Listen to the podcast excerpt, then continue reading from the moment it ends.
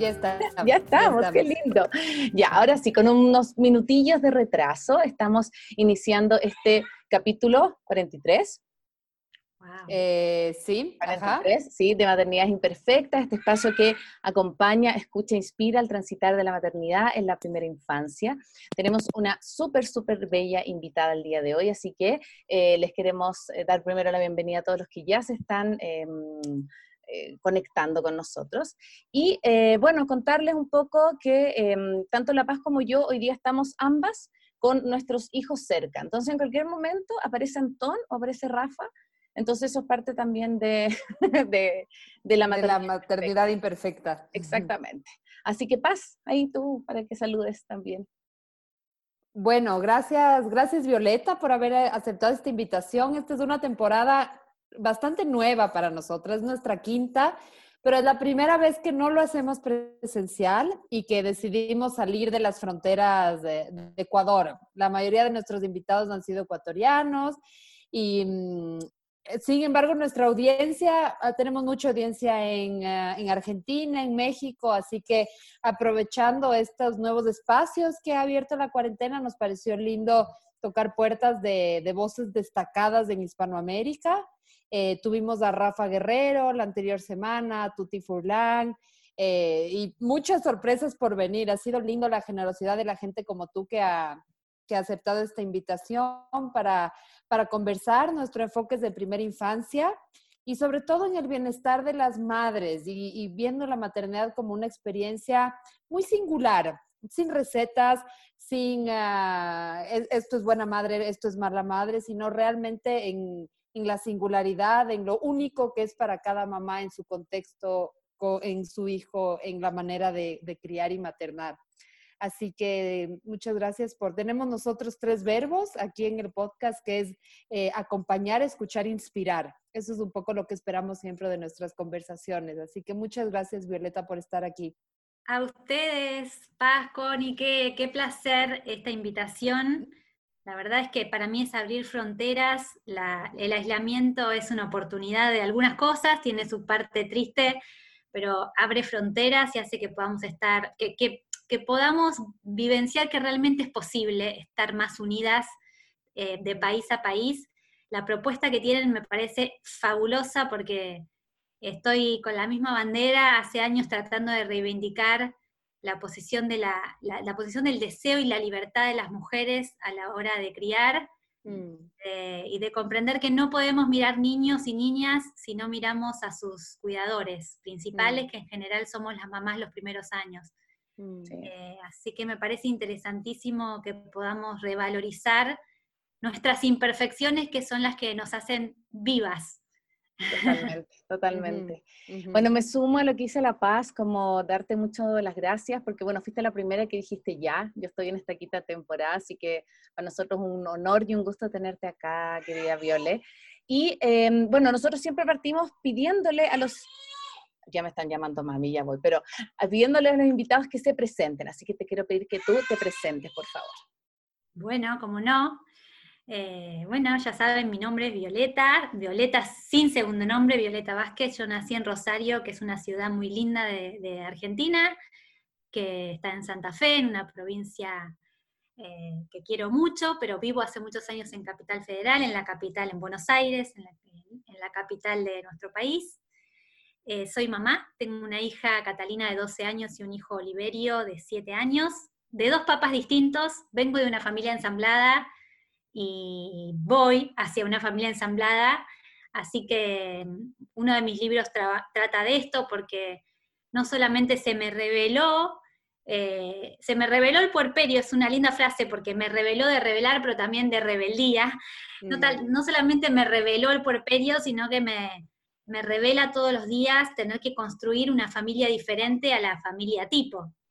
Mm. Entonces estoy en un, bueno, soy poricultora, les, cuento la parte más rica que es la parte personal, pero si quieren, armo un poquito el, currículum vitae, soy docente, poricultora, tengo una escuela de formación en poricultura que se llama PIC, donde formamos poricultoras eh, y especialistas en lactancia y crianza, soy terapeuta en biodecodificación, tengo una formación en lo que es biodecodificación rizoma, que si quieren después charlamos un poquito de qué se trata. Y escribí siete libros, dos de ellos son de lactancia, pero el resto, igual todos están atravesados por la temática de la maternidad, que es lo que me interpela permanentemente y que me, me, obliga a revisarme y a revisar mis prácticas como profesional también. Así que eh, este es el contexto. En este contexto de, crianza voy aprendiendo a encontrarme con mi, con mi ser mamá, que no es mi lugar más cómodo. Puedo partir diciendo eso. A pesar de mi, de mi experiencia, entre comillas, acompañando familias y de tantos años, porque hace más de 12 años que me dedico a esto, eh, siempre empiezo diciendo que, la, la honestidad es lo más importante, ser honestos no con los otros, ser honestas con nosotras mismas. Y si yo debo ser honesta conmigo, sé y puedo decir que me sale mucho mejor escribir libros, dar clases y hacer charlas que, el lugar incómodo de estar criando adentro de casa, sí. Me, me, identifico 100%. y creo que desde ahí nace esta, como esta pasión de entender, ¿no? De entender más a profundidad, de abrirlo, de, ver qué es lo que, lo que pica. Totalmente, totalmente. Bueno, ya solucioné mi tema logístico, así que ahora estoy tranquila. Eh, y vamos a partir con algo que tenemos también con La Paz en los capítulos, que es como una suerte de ritual, donde le preguntamos a nuestros invitados pequeñas cosas que tienen que responder así como lo primero que se les venga a la, a la mente, ya así sin pensar mucho. Entonces, eh, Viole, un libro. Cómo ser mujer de Kathleen Moran. Eh, para anotar, es un libro que fue, el primero que me abrió un poco el, análisis del feminismo, mm. eh, que, es, relativamente reciente en mi vida, por más de que había escuchado mucho sobre feminismo. No es fácil, si quieren después hablamos, quienes venimos de un paradigma más espiritual, eh, aprender a, convivir con, ciertos paradigmas que parece que, se cruzan, pero no se cruzan. Mm. Pero sigamos con el juego. Eh, ¿Un maestro o una maestra en tu vida? Bert Hellinger, el creador de las constelaciones familiares. Em, una canción. Ay, las canciones de mi infancia. Manuelita. Las mm. canciones de la infancia. Qué bello. Desde que soy mamá, soy más. Operativa. Mm, y un mensaje que te, te gustaría dejarle a tus hijos. Ay, creo que el mensaje más difícil de, lo, de, incluso de llevar a cabo es que no tienen que parecerse a mí, que es mm. algo que, mm, que nos cuesta a las, a, las, mujeres y a las madres, porque en el fondo todos tenemos ganas de dejar un legado. Y cuando se nos parecen decimos, ay, se parece a mamá, tiene la nariz de mamá, tiene las orejas de mamá. Pero creo que algo importante es poder renunciar a eso y dejar que se parezcan a ellos mismos. Wow, qué lindo. bueno, Comencemos entonces. Eh, hoy día vamos a hablar de, bueno, algo que a mí me encanta de lo que tú haces, que, bueno, dentro de todas tus facetas que tiene que ver con esto de la biodecodificación, del poder del linaje, de lo que viene detrás, pero también de la cuarentena, del puerperio, de la lactancia, bueno, un montón de temas. Y, como estamos en cuarentena, quiero partir con eso. Eh, en alguna entrevista que te leía por ahí decías que eh, era un buen momento la cuarentena como para conectar con nosotros mismos y un poco abandonar esa idea como de la hiperproductividad y ser el hiper como eh, confinado, como ser una persona como eternamente eh, como productiva, ¿no? ¿Qué, estrategias o cómo ves tú esto que podemos como mm, trabajar en este momento en nosotros mismos, como tú decías, un periodo bacán que la cuarentena nos da para irnos para adentro, para mirarnos? Bueno, es un desafío grande, irnos para irnos adentro siempre es incómodo. Hay algún punto ahí en el que uno quiere salir rapidito a, resolver algo en el afuera. Eh, creo que llevamos tanta, al menos acá en Argentina, tantas semanas de cuarentena que eh, no, vivimos una sola cuarentena. Así como tenemos maternidades, tenemos tal cual. ¿no? ¿no? podemos generalizar porque creo que nos ha pasado a todas las familias, hemos transitado por por muchos estados y muchos momentos y muchas emociones. Pero sí me pasaba mucho al principio de la cuarentena que veía como que decía, ni siquiera podemos dejar para más tarde o un poquito al costado los mandatos eh, y los modelos a seguir aún dentro de, de, las cuatro paredes de casa, porque bueno, ya no tengo el modelo a seguir de cómo ser productiva en el mundo, cómo vestirme para salir afuera, qué consumir, qué no consumir, pero aún así eh, al principio al menos estábamos convencidas de que teníamos que hacerlo bien, mm. de nuevo, mm. confinarnos bien, cumplir las normas bien, que nuestros hijos estudien en casa bien, que sean felices, se diviertan y no, tengan miedo por la cuarentena también. Si era posible seguir a expertas cocineras y aprender a cocinar, mejor. Si aprendíamos a ser maestras, genial. La verdad es que yo me sentía cada vez con una nube negra acá, mientras miraba cómo, mm. cómo cómo supuestamente todo el mundo podía. Eh, y, si bien por suerte se empezó a hablar después mucho de esto de la no productividad en la cuarentena, desde el principio me interesó reflexionar sobre, sobre el que la estamos pasando mal. Digo, no, no, había por qué eh, hacerte cuenta que esto es una linda manera de jugar con los chicos. De hecho, creo que la mayoría de las familias en este momento no podemos sostener parámetros de crianza que incluso antes podíamos sostener. Mm. Digo, sin ir más lejos, como charlábamos hace un ratito, los enchufamos a las pantallas directamente para poder tener un minuto para contestar un mail, lavar un plato, ¿no? bañarnos, porque es como, es, la anticrianza la cuarentena, y me parece sumamente rico esto también, porque no tenés, si bien hay muchos modelos a seguir, son inalcanzables, si realmente te quedás queriendo cumplirlos, te frustras en el camino, pero si comprendes que son, que son inalcanzables, no te queda otra que encontrar tu, propio modelo, porque es, todo tan nuevo que todavía no nos dieron la receta para sobrevivir a la cuarentena en familia. Mm, Como no la tiene nadie, em, a mí me parece un momento muy interesante de que cada uno encuentre su propio ritmo hoy, porque mañana vas a encontrar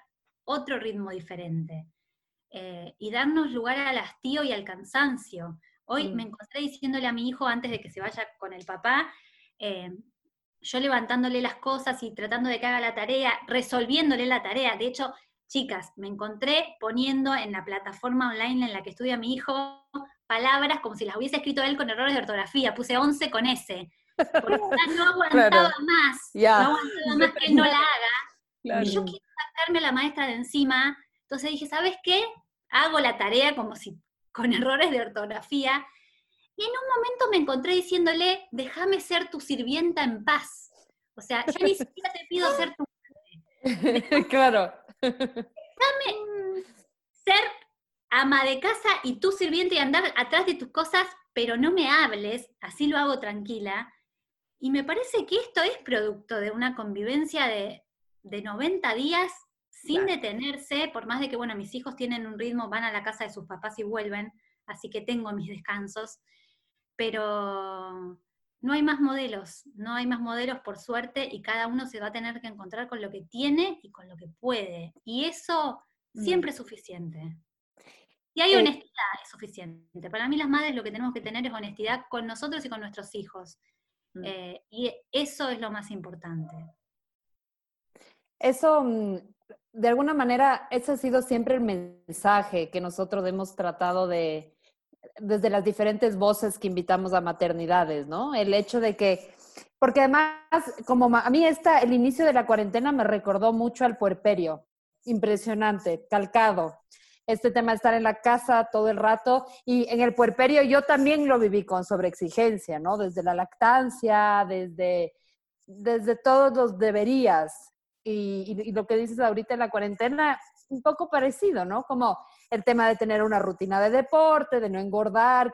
Eh, hay una, mm, eh, no sé si le conoces, yo la conocí por con Nerea de Ugarte, que habla de todo este tema de la rebelión del cuerpo y todos los mandatos que hay sobre el cuerpo. Eso se sintió muchísimo, se siente muchísimo en la cuarentena también. no sé si hiciste esta reflexión entre este segundo puerperio que ha significado para las madres de esta cuarentena. Sí, totalmente. Eh, lo que más me, chocó al principio del parecido era que no existían más los roles eh, identitarios sociales, o sea, había que revalorizar el estar en casa o, no revalorizar nada, porque nadie en estos primeros días de, acá la cuarentena tuvo un momento en el que realmente nadie salía para hacer nada, que fue al principio, o sea, no tenías cómo demostrar tu, tu, digamos, tu estatus social, no tenías cómo demostrar tus proezas, tus dones, eh, todo quedó al, trabajo doméstico. De hecho, no podían, no, accedemos a las empleadas domésticas tampoco. Por lo tanto, cada uno se tenía que hacer cargo de su suciedad, de su porquería, de su historia, y esto en el plano físico y en el plano emocional también. No hay quien te haga la cama y nadie te va a aplaudir por hacerla. Esto es lo que me pareció más parecido al puerperio. Es, mm. Tenés un montón de laburo porque estás solo en tu casa, sola, con tu, con, con tu vida y, tratando de sobrevivir con miedo además, y nadie te aplaude, nadie te ve, para nadie es importante. Entonces en un momento dije, ojalá, ojalá que sobre todo varones o, personas sin hijos eh, puedan em, comprender el valor de las tareas de cuidado, el mm. tiempo, el trabajo que lleva y la insatisfacción de, sentir que nadie lo ve, de que para nadie es importante. Mm. ¿no? De que no, de que no vale.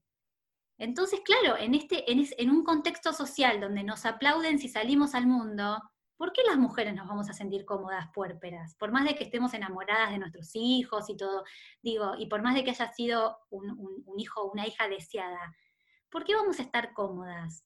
Si es un lugar donde todavía reina la invisibilidad, donde parece que no estamos haciendo nada importante, ¿no? Y claro, estamos haciendo algo muy importante, eh, darle vida a nuestras hijas e hijos, sobrevivir, hacernos cargo de la casa, de la limpieza, de la higiene. Por primera vez en la historia parece que el cuidado personal, el cuidado doméstico, eh, para algunos, o al menos en los medios, empieza a ser importante. Mm. Es más, estamos revalorizando el trabajo de los docentes. Yo por primera vez en mi vida dije, chapó la maestra, porque yo esto no lo sé hacer ni quiero, yo soy docente de adultos, esto a mí no me sale, no lo sé hacer. Mm. Pude ver que había, hay que tener un, o sea, hay que saber para hacer esto, entonces revaloricemos también ese tipo de tareas que está sumamente, que están sumamente invisibilizadas todavía, sobre todo porque son tareas femeninas, tareas que en su mayoría están a cargo de mujeres, y, y, son tareas que no les damos el valor ni, nosotras mismas. Yo me veía en la cuarentena tratando de poner contenido en Instagram y de generar intercambio, porque ese era mi único lugar en donde alguien me decía, ay, qué linda, Viole, mirá las cosas que pone. No me mm. pasa acá adentro. Entonces, como no podía salir, ¿a dónde fuimos? A decirle a los demás qué, qué pueden hacer, qué tienen que hacer, cuáles son las posibilidades con sus propios hijas e hijos, me preocupa. Me preocupa que por nuestro propio ego, las y los profesionales de salud y las propias madres querramos ser asistentes de otras madres, cuando en realidad el objetivo principal es salir de la propia angustia. No digo que no haya que hacerlo, digo mm. que hay que verlo, hay que poder ver desde dónde, desde dónde estamos ofreciendo el servicio que estamos ofreciendo. Que no deja de ser un, un servicio que puede valer mucho, puede tener mucho significado, pero ¿no es acaso la forma que tenemos de sobrevivir? Y si es así, está muy bien, es respetable, pero es nuestra forma de sobrevivir. Sí, sí, mm. me hace, me hace tanto sentido ver lo que dices, porque yo creo que eh, hay también como una dicotomía súper grande. En nosotros también trabajamos en redes sociales y, tratamos de poner contenido, qué sé yo, pero nadie sabe lo que está pasando como adentro adentro de casa, digamos, como, eh, bueno, yo te contaba, yo también fui mamá hace dos meses y medio, y me tocó un puerperio súper encerrada, o sea, sigo encerrada, yo tengo un, estoy como con terror, fobia, yo soy súper social, pero estoy como con una fobia social, no quiero, no quiero salir de mi, de mi caparazón, así estoy como una tortuga. Y, y como que yo me ponía a pensar también en eso, como este tema de eh, cómo afecta también el puerperio, más en cuarentena, o sea, todo junto, pero como a la salud mental materna, que es algo que también tú hablas mucho en tu escrito y todo, ¿cómo, ¿qué nos podrías decir un poco de eso, de, de de qué pasa dentro, porque afuera podemos decir muchas cosas, que estamos súper bien y qué sé yo, pero cómo cuidar lo que está pasando dentro de casa, dentro de la, mujer que vuelves a ser y cómo, cómo reencontrarte con eso también. Claro, bueno, es un tema re importante, la salud mental es algo que trabajo mucho en equipo con, con psicólogas perinatales, que son las especialistas en esto, porque el embarazo y el puerperio es un momento de vulnerabilidad psíquica muy enorme. esto, es, esto quiere decir que es un periodo de ventana crítico en el cual eh, para poder maternar estamos expuestos a las experiencias actuales y a las experiencias anteriores también. A todas nuestras, nuestras experiencias liminales. ¿Qué quiere decir? Que como el puerperio es en sí mismo, un, sobre todo el primero, los demás también, pero sobre todo el primero, es un momento liminal, estamos ante, un, ante una parte nuestra desconocida, se rememoran todos los eventos liminales de nuestra vida. Y si esos eventos liminales quedaron inconclusos, quiere decir, yo no supe cómo resolverlos y los puse en una cajita y los, los guardé, o sea, no les encontré una forma de superación, lo que nos pasa a todas, porque todas tenemos algunos eventos traumáticos que los hemos justamente por, por, demasiado novedosos, no hemos tenido la capacidad para procesarlos y los hemos de alguna manera ocultado. Eh, florecen en la etapa del embarazo y del puerperio. Ni hablar si uno tiene un antecedente de ansiedad o de, o, de alguna dificultad emocional o de dificultad para gestionar algún tipo de conflicto o de emoción. Hay mucha, esto está completamente documentado, digo, hay mucha más em, probabilidad de que si una persona ha sufrido ansiedad, ataques de pánico, ¿sí? depresión, eso pueda reaparecer en el momento del embarazo y del puerperio. Que encima es un momento en el cual estamos donados en otra persona. Mm. Eh, sí, casi sin cuerpo, un cuerpo para el otro.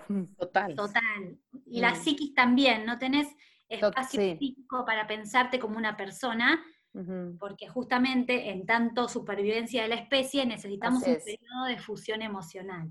O sea, la niña o el niño necesita un cuidador principal, que generalmente es la madre, podría no serlo, eh, que, que, ejerza, que, que, sea su propio cuerpo, que sea el cuerpo del niño en, en periferia, o sea, que lo pueda seguir conteniendo como lo contuvo el útero.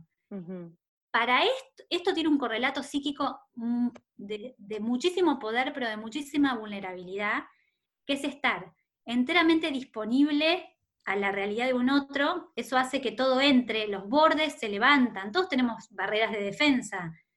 Lo que, lo que tiene el puerperio es que uno no puede lograr identificar que es un mimo de un golpe, en tanto al adulto. ¿Por qué? Porque hay tanta sensibilidad que todo se siente y no tenemos como la capacidad de interpretar esos estímulos. ¿Sí? Entonces, eh, hasta me cuesta la luz fuerte, me cuesta los sonidos fuertes, me cuesta salir y escuchar los autos, me cuesta el olor de la nafta, me, cuesta el, barullo de la gente y me cuesta entender cuáles son tus intenciones cuando venís, venís a ayudar, cómo ensamblamos con, con, los amigos, con la familia extendida, en qué lugar los ponemos. ¿Y quién soy? Y la identidad, es un golpe a la identidad impresionante todas esas certezas, todo lo que decíamos, ¿no? Todo este rol social. Y me acuerdo que cuando, cuando di a luz, yo tenía un trabajo como exigente, directivo, medio al público. Eh, y, y, claro, de alguna manera me definía eso, una línea siempre social, y de pronto fui mamá y era, o sea, sentía que daba de lactar todo el día y que desde ahí debía construirme. Entonces, una, también como una confusión de, y aquí en adelante, ¿qué, hago con estas dos facetas además tan contradictorias? Con otro cuerpo. Muchos dicen que los seres humanos no somos inteligentes emocionales, justamente por haber, por, tener años en, en, el uso de la tecnología, tecnología no necesariamente lo que conocemos hoy como tecnología, sino desde, desde que podemos generar los recursos para sobrevivir, eh, lo que hemos conseguido como, especie es el logro de sostener ciertas realidades y de actuar en el mundo. No tenemos idea de lo que es la inteligencia vincular. O sea, tenemos inteligencia para gestionar realidades y para hacernos de productos y servicios. ¿sí? Pero no tenemos idea cómo se componen los vínculos, porque los vínculos tienen una inteligencia propia, eh, ya sea el vínculo con un hijo, con un amigo, con una pareja, es mucho más del vos y yo. Hay algo entre vos y yo que tiene su propio movimiento, que tiene su propia lógica. Eh, Y las personas que estudian esto, por ejemplo, un antropólogo argentino llamado Caruti, que además es astrólogo y que fue un maestro en una época de mi vida, hablan de algo muy interesante y es que el yo, la identidad, se tiene que frustrar para que gane el vínculo. Con cualquiera, no solamente con un hijo. Lo que pasa es que el, vínculo con un hijo es eh, reconfigura nuestra historia, pero para, para que triunfe, entre comillas, un vínculo, se tiene que frustrar mi, mi lugar, porque para que vos estés en el tuyo y yo en el mío tenemos que corrernos para encontrarnos. Mm. Ese encuentro requiere que algo de la frustración y de la desilusión aparezca, de que yo diga, uy, esto no era lo que quería, esta no soy yo. Bueno, de eso se trata, ¿no? De ver Como el precio del encuentro. Mm. Sí, es un lindo precio en realidad, porque yo creo que las personas que si algo tiene el puerperio de bueno es que no te deja repetirte a vos misma eternamente, no puedes decir yo soy la misma que hace 10 años. Total. te transforma porque te transforma. Total. Estás obligada a actualizarte, a decir, bueno, eh, no me puedo quedar en el lugar automático de decir, ay, sí, me siguen gustando los mismos colores, las mismas cosas, el mismo trabajo, la misma forma de estar con mi pareja, la misma, la misma sexualidad. No hay forma de que uno no se replantee las áreas de su vida. Para mí eso es un plus. Mm, total. un, regalo, sí, una apertura, ¿no? Como una invitación.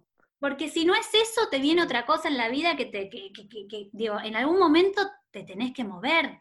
Si, si eras una persona que estaba como eh, cómoda en un lugar, la vida no, tiene, si algo tiene la vida esperado para vos y para todos nosotros, es el movimiento. Por lo mm. tanto, mejor que te mueva un hijo que encima es un movimiento, esperemos, elegido y deseado, que, te mueva cualquier otra situación de la vida. Digo, es un duelo, pero es un duelo em, que está contado desde un lugar muy vital, muy... con, un, con un renacimiento al lado. Claro.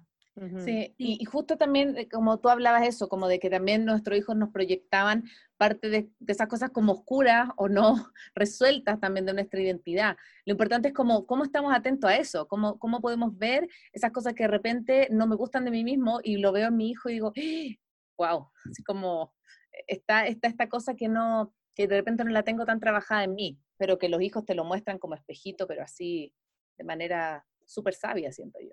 Sí, eso es, eso es cierto, pasa con los hijos y pasa con cualquier persona con la que convivas, eh, eh, la parte oscura va, a aparecer y se va a proyectar y las cosas que nos suceden con las, con las personas de mayor intimidad, ahí aparece una identidad nuestra que no es la misma que, que, tenemos con nuestras amigas, no es la misma que mm. tenemos en el trabajo.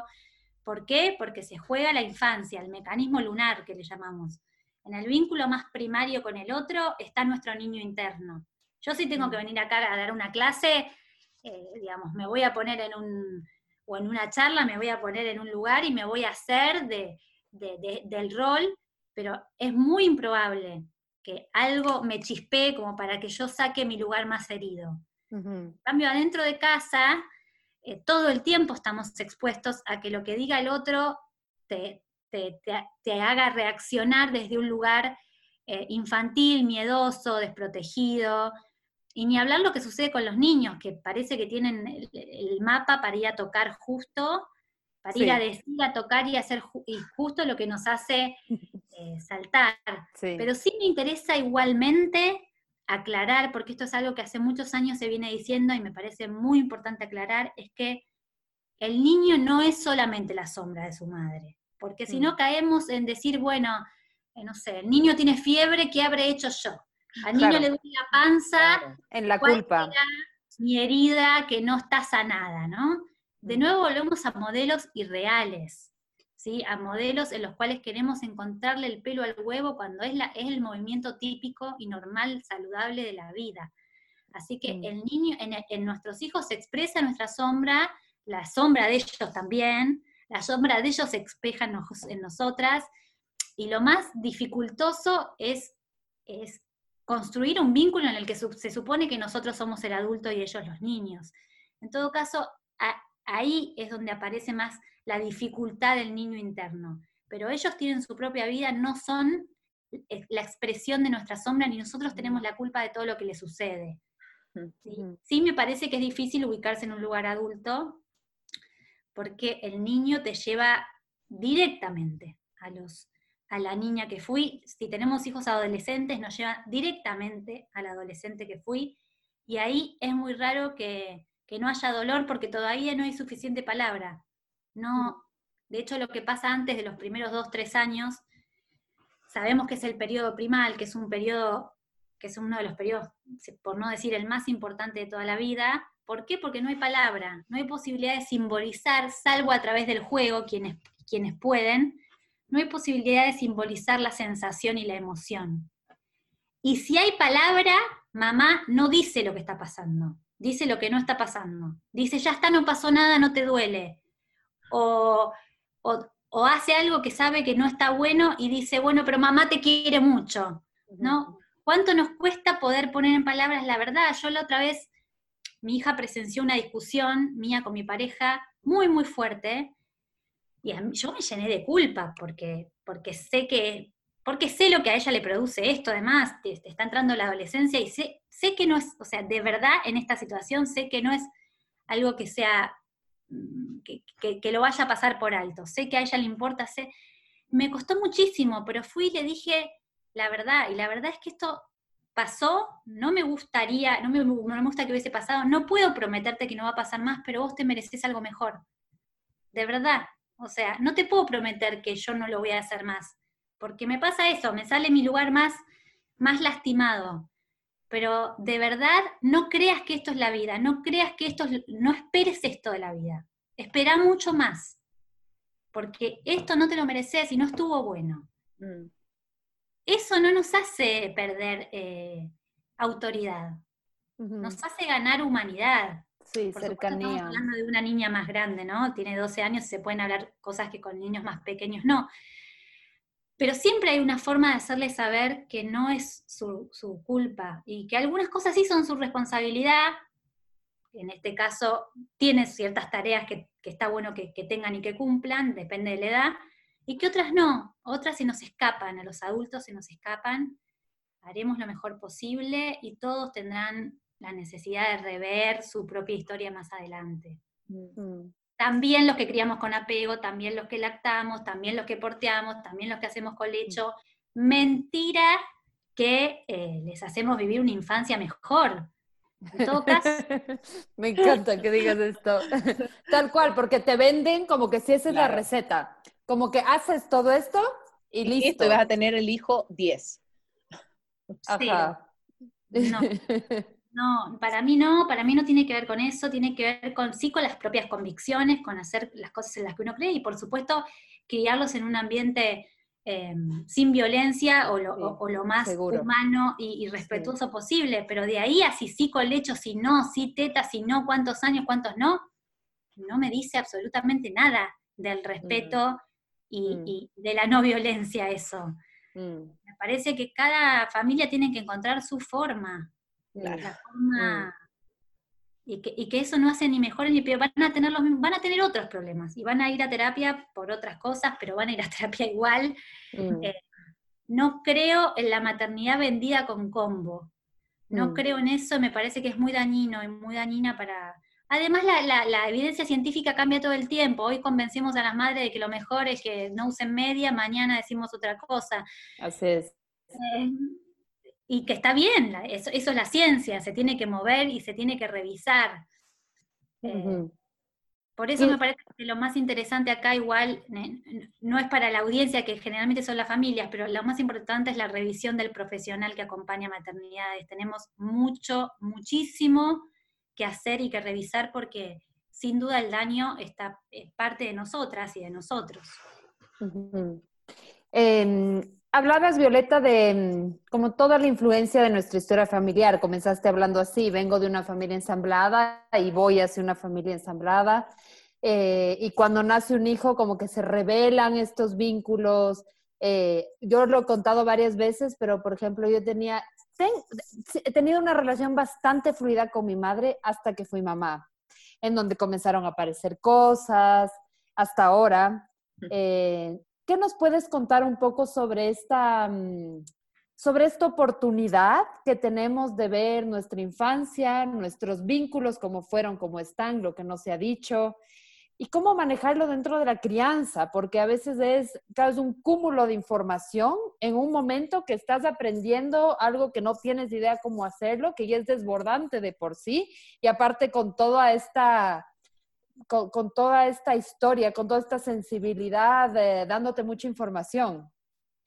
Total. Em, en principio, eh, soy una, una ferviente creyente de que conocer la propia historia eh, nos ayuda a tener un, campo de visión diferente sobre lo que queremos y sobre cuáles son los mandatos y los deseos y cuáles son los mandatos que queremos reelegir y cuáles no. Pero no estoy segura de que el puerperio inmediato sea el momento de ponerse a revisar toda la historia. Sí creo que en algún momento hacerlo, legarlos, legarles a nuestros hijos el árbol genealógico es, es un regalo para toda la vida, o sea, que esa información pueda estar, que, que, estos niñas y niños sepan quiénes han sido sus abuelos, sus bisabuelos, aunque no tengamos referencias, aunque ni siquiera existan los nombres, que pueda haber un dibujo, un mapa donde haya un cuadradito o un triangulito que simbolice esa fuerza que viene de, nuestros ancestros, porque si bien tenemos que aprender a desprendernos y a no ser tan fieles, porque hay una, lo que llamamos lealtad invisible, es como querer a propósito repetir la historia para no decirles a nuestros ancestros yo lo hago distinto, para no decirles soy diferente, para sí, traicioné. No te traicioné, sigo siendo parte. Para cortar con eso y entender que uno no traiciona por hacer su propia historia, primero tiene que ver qué es lo que está repitiendo.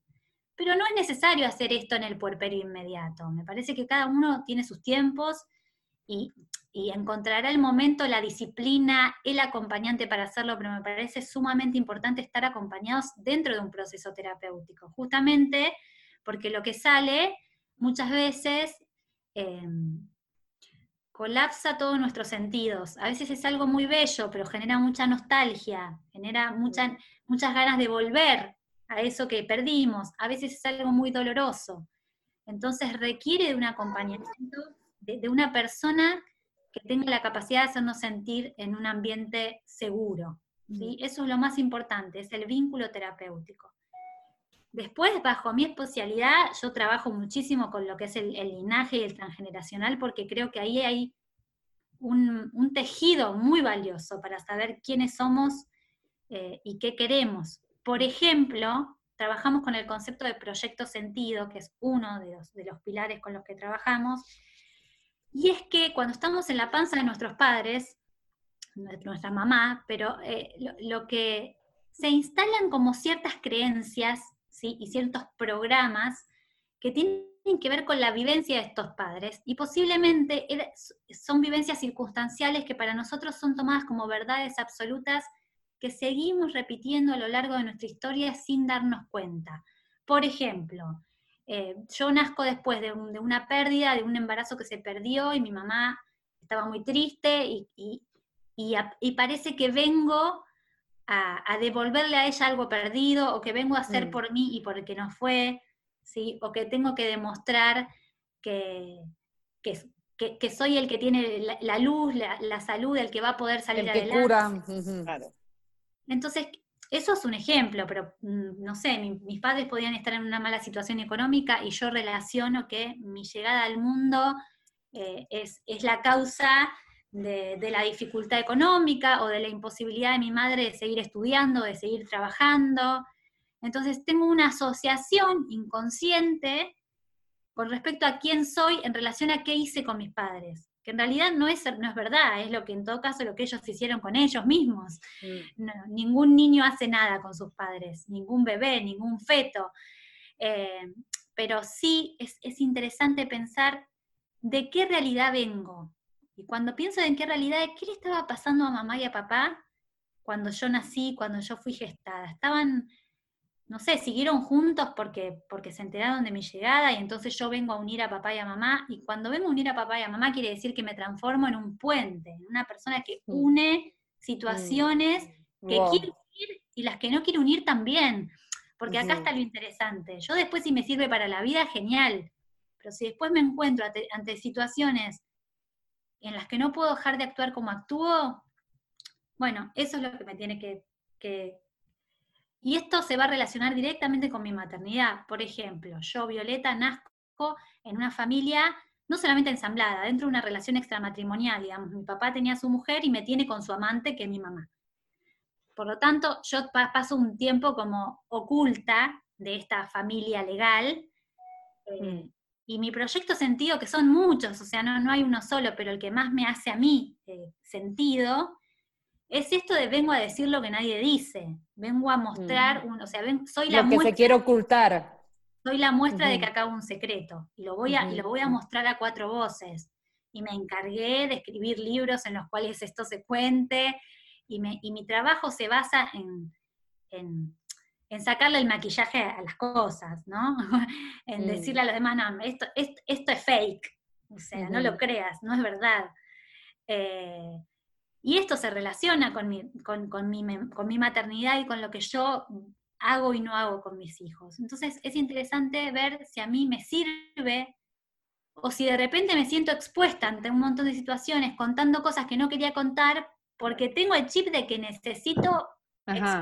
por el personaje que tiene que hacer esto. Y eso se trabaja, digamos, se, trabaja. ¿Y, cómo, ¿Y cómo, cómo se hizo luego esa relación con tu maternidad? Como siguiendo este tren de pensamiento. Bueno, es, eh, ¿Y qué pasa? Uno trata de irse para el, para, de compensar lo que no tuvo y,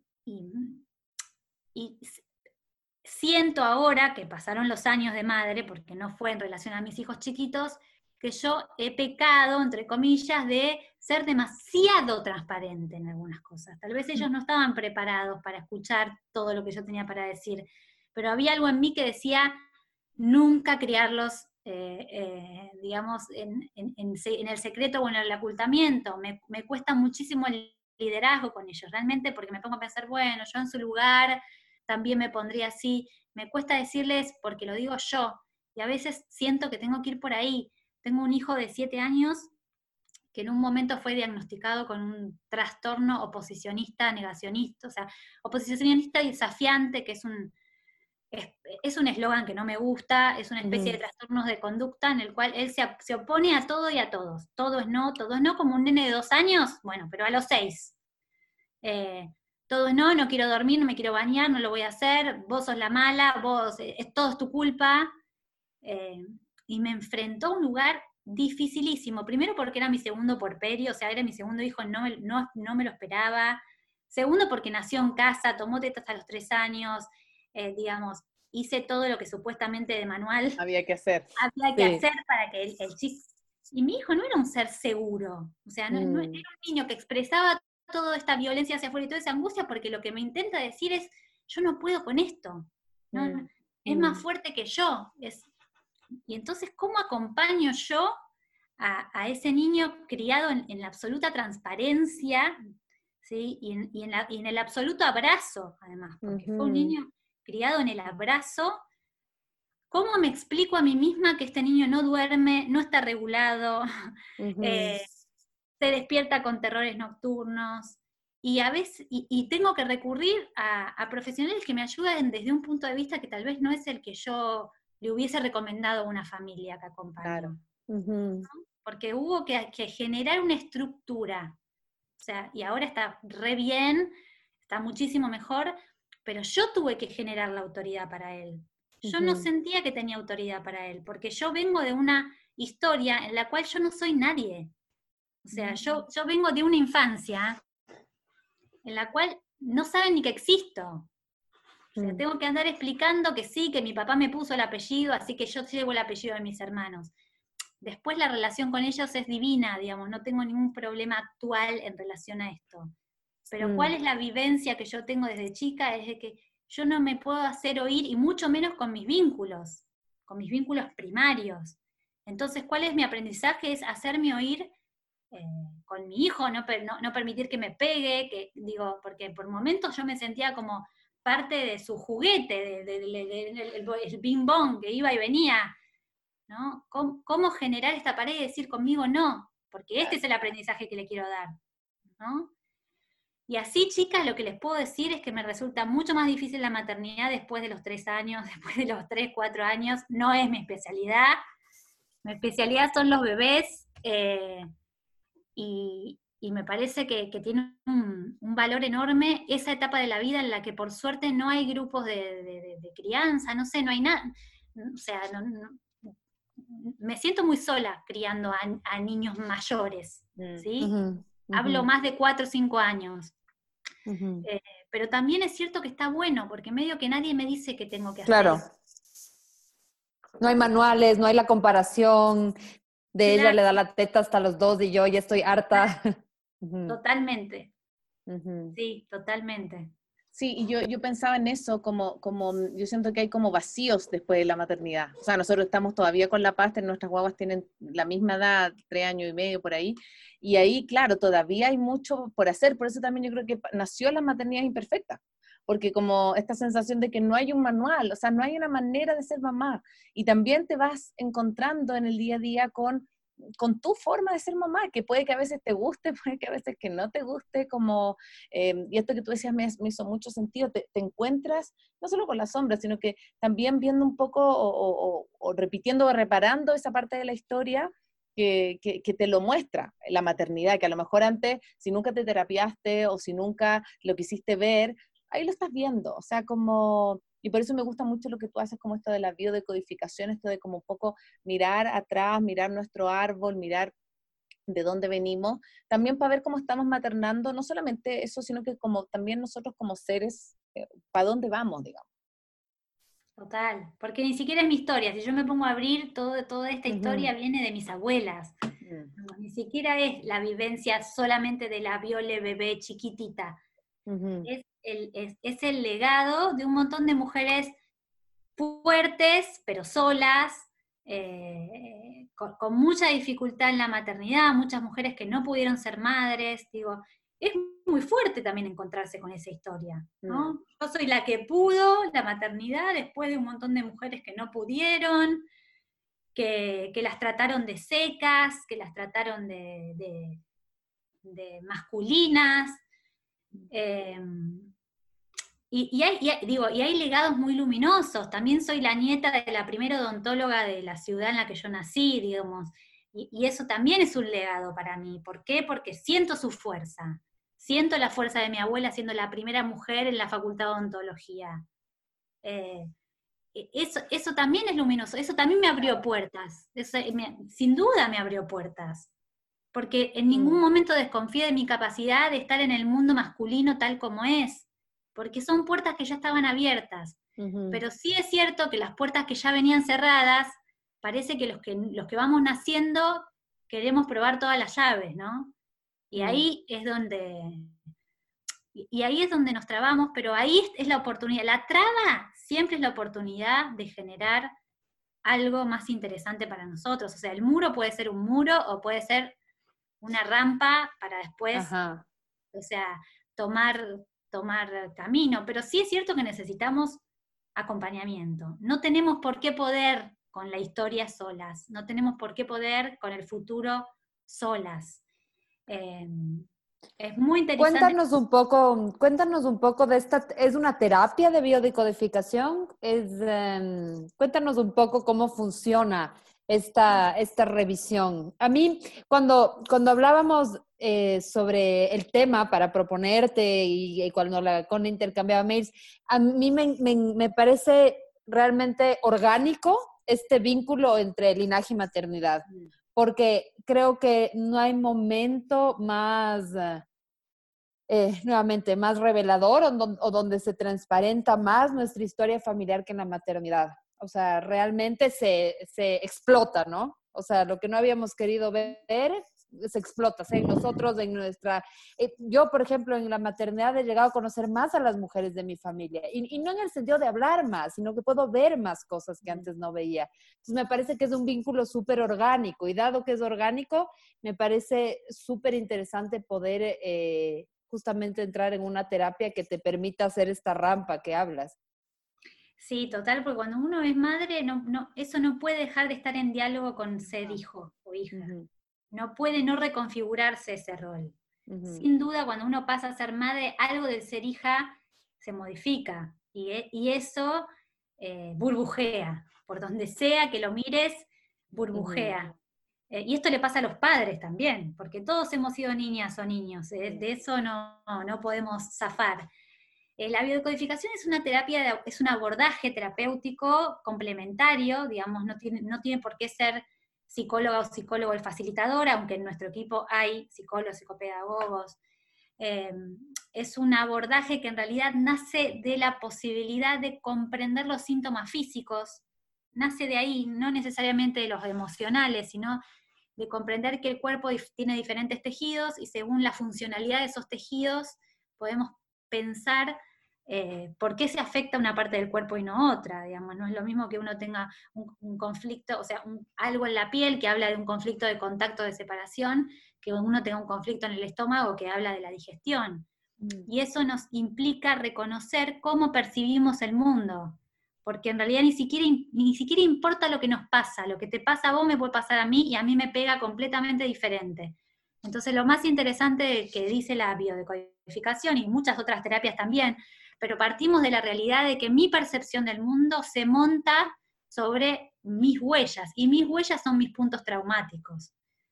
A mí puede ser que perder el trabajo me resulte una oportunidad de largarme a trabajar independiente o puede ser que perder el trabajo me conecte con todas las exclusiones que hubo a lo largo de mi vida y de la vida de mi familia. Y entonces a mí eso me dispare la sensación de me dejan afuera y que eso para mí sea un conflicto que se traslade a algún síntoma físico. Entonces, el síntoma físico sirve, sirve como para tirar de un hilo como de Ariadna, para buscar, digamos, cuál es el relato que hay por debajo. El lo que yo me cuento cuando no me cuento digamos. ¿Cuál es el patrón? Eso es lo que buscamos en biodecodificación y podemos partir de conflictos emocionales, no necesariamente físicos, pero ¿cuál es mi conflicto básico? ¿Es un conflicto ligado al territorio, a perder, a no ser la primera? ¿O es un conflicto ligado al profundo miedo a morir? ¿Es un, conflicto mm. ligado al, estar excluida? ¿O es un mm. conflicto ligado al sentir que nada me protege? porque mm. son diferentes registros y esos registros se van a ir activando en diferentes situaciones y se pueden desactivar. Algo muy interesante y recontra fácil es ver cuál, es, cuál era nuestro cuento, nuestra película favorita cuando éramos chicos. Esa que veíamos una y otra vez, una y otra vez. Dumbo. Ese es el relato de lo que vos en ese momento tenías que trabajar. La mía es Heidi, por supuesto, una niña huérfana que tenía que hacerse la contenta para, seducir a un abuelo medio malhumorado, porque si no, no sobrevivía. Pero para otros puede ser el cuento del patito feo. Digo, ¿cuál es el cuento que a vos te representa? Y eso es muy interesante con los chicos también, porque ahí es interesante mirar a nuestros hijos más allá de lo que nos están diciendo. ¿Qué nos dice su cuerpo cuando, cuando, cuando nos hablan? ¿Qué, ¿Qué pasa en su cuerpo cuando miran una película? ¿Cuál es el cuento que quieren escuchar una y otra vez? Eso es lo que están trabajando y es magnífico porque lo están simbolizando en el juego. Y en la biodecodificación rizoma trabajamos con actos simbólicos, que es jugar. Aprendemos a jugar para resolver simbólicamente conflictos, porque no es que si yo tengo un problema con un abuelo que, no sé, que, me abusó de chica, yo voy a poder ir a resolver de verdad esa situación. Lo que yo necesito es trasladarla a un lugar seguro para jugarla, para trasladarla al, símbolo, para simbolizarla. Entonces tal vez pueda escribir una carta y quemarla, tal vez pueda hacer un dibujo y recortarlo, digo, las posibilidades son infinitas, tal vez pueda hacer una torta cuyos ingredientes sean los personajes de mi familia y después compartirla y comerla. Trabajamos con, con elementos, con masa, con la masa de sal de los chicos, que nos que nos ayuden a poner afuera todo lo que nos pasa adentro. De hecho, a veces es, bueno, cerramos los ojos, ¿dónde sentís la angustia? Acá. ¿Cómo es? Amarilla. ¿Qué forma tiene? Redonda. Bueno, agarramos con la plastimasa, hacemos una forma redonda, amarilla y, y la sentimos. En vez de estar acá adentro, está acá. Y tal vez la podemos suavizar y tal vez la podemos amasar. Eso que parece un juego de jardín de sala de tres, es la puerta para entrar en contacto con la posibilidad de trabajar lo, interno, que no se puede trabajar si no es a través del juego.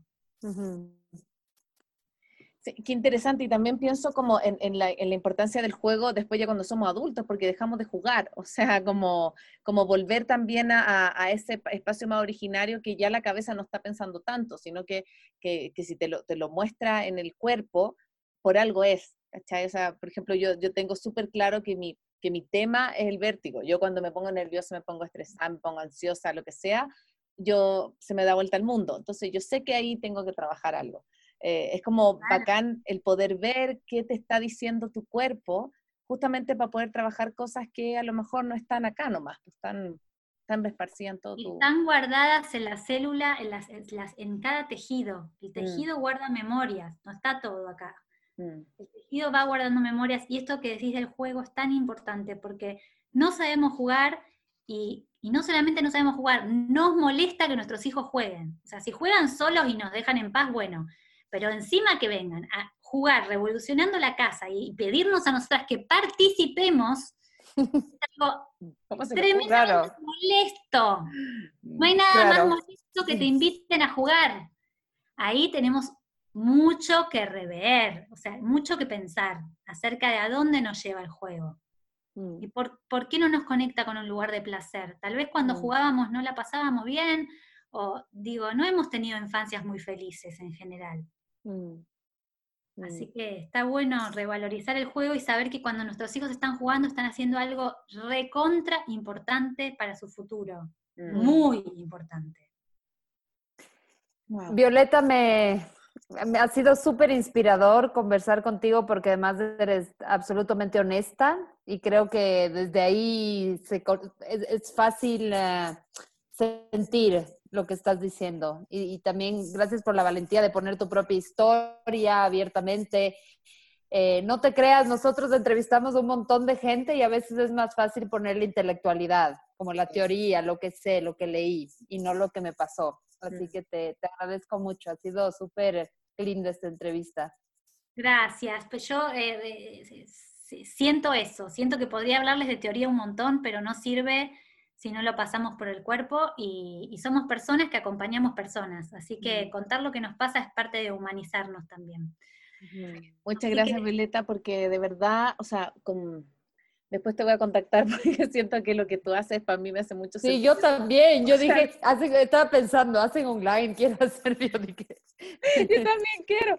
Pero yo ya estaba. Ya, la, la, la paz primero, ¿viste? Porque me pasa esto como de nuevamente, yo siento que la maternidad ha sido el, momento de mi vida en donde más cuestionamientos me he hecho, donde más como preguntas, más cosas, y ahora que tengo una segunda guagua, más todavía, porque es como, mm, uff, y yo la quise tanto a mi segunda, o sea, mi primera guagua la quise mucho, pero a la segunda la, la quería mucho más, o sea, como estas cosas de, quiero una segunda hija y todo, y ahora que están las dos, digo, uy, tengo tanto que trabajar, Dios mío. Entonces, te agradezco mucho eso, porque, porque yo creo que en la medida que nos aprendamos a, más que a conocer, como a ser verdaderos con nosotros, yo creo que el camino a la maternidad, sí, va a ser igual quizás de difícil, pero no va a ser una tortura. Yo creo que es lo, lo, lo mejor que puede pasarnos, digamos. No, y también hay, hay, lugares muy placenteros en la maternidad, eso también hay que decir. Total. Eh, y, está bueno que, también contemos lo luminoso. Sí. Yo creo que, bueno, esta charla estuvo hermosa. Yo tengo un equipo de 10 personas que atienden en biodecodificación, no estoy atendiendo yo, superviso, pero son profesionales hermosos que sí atienden online, así que para el que quiera, eso, esa, es una, vía disponible. Y me alegro mucho de haber tenido esta charla con ustedes. Eh, porque creo que estamos eh, apuntando a lo mismo y vamos por el mismo camino, y me hace mucho sentido que, seamos nacionalidades hermanadas, ¿no? Que, mm. podamos esto, eh, atravesar el tiempo y el espacio. Gracias. Así que gracias a todos los que se conectaron. La próxima semana tenemos también una invitada chilena. Ahí vamos a contar quién es durante la semana. Así que, bueno, este capítulo va a ser subido la próxima semana, el martes más o menos ya va a estar en las redes, así que para que después la compartamos. Y, y bueno, muchas gracias por acompañarnos en este espacio que acompaña, que escucha y que inspira el transitar de la maternidad en la primera infancia. Así que eso, muchas gracias. Gracias con todos y buenas noches. Chao Violeta, buenas noches. Chao Violeta. Chao, Chao. Chao.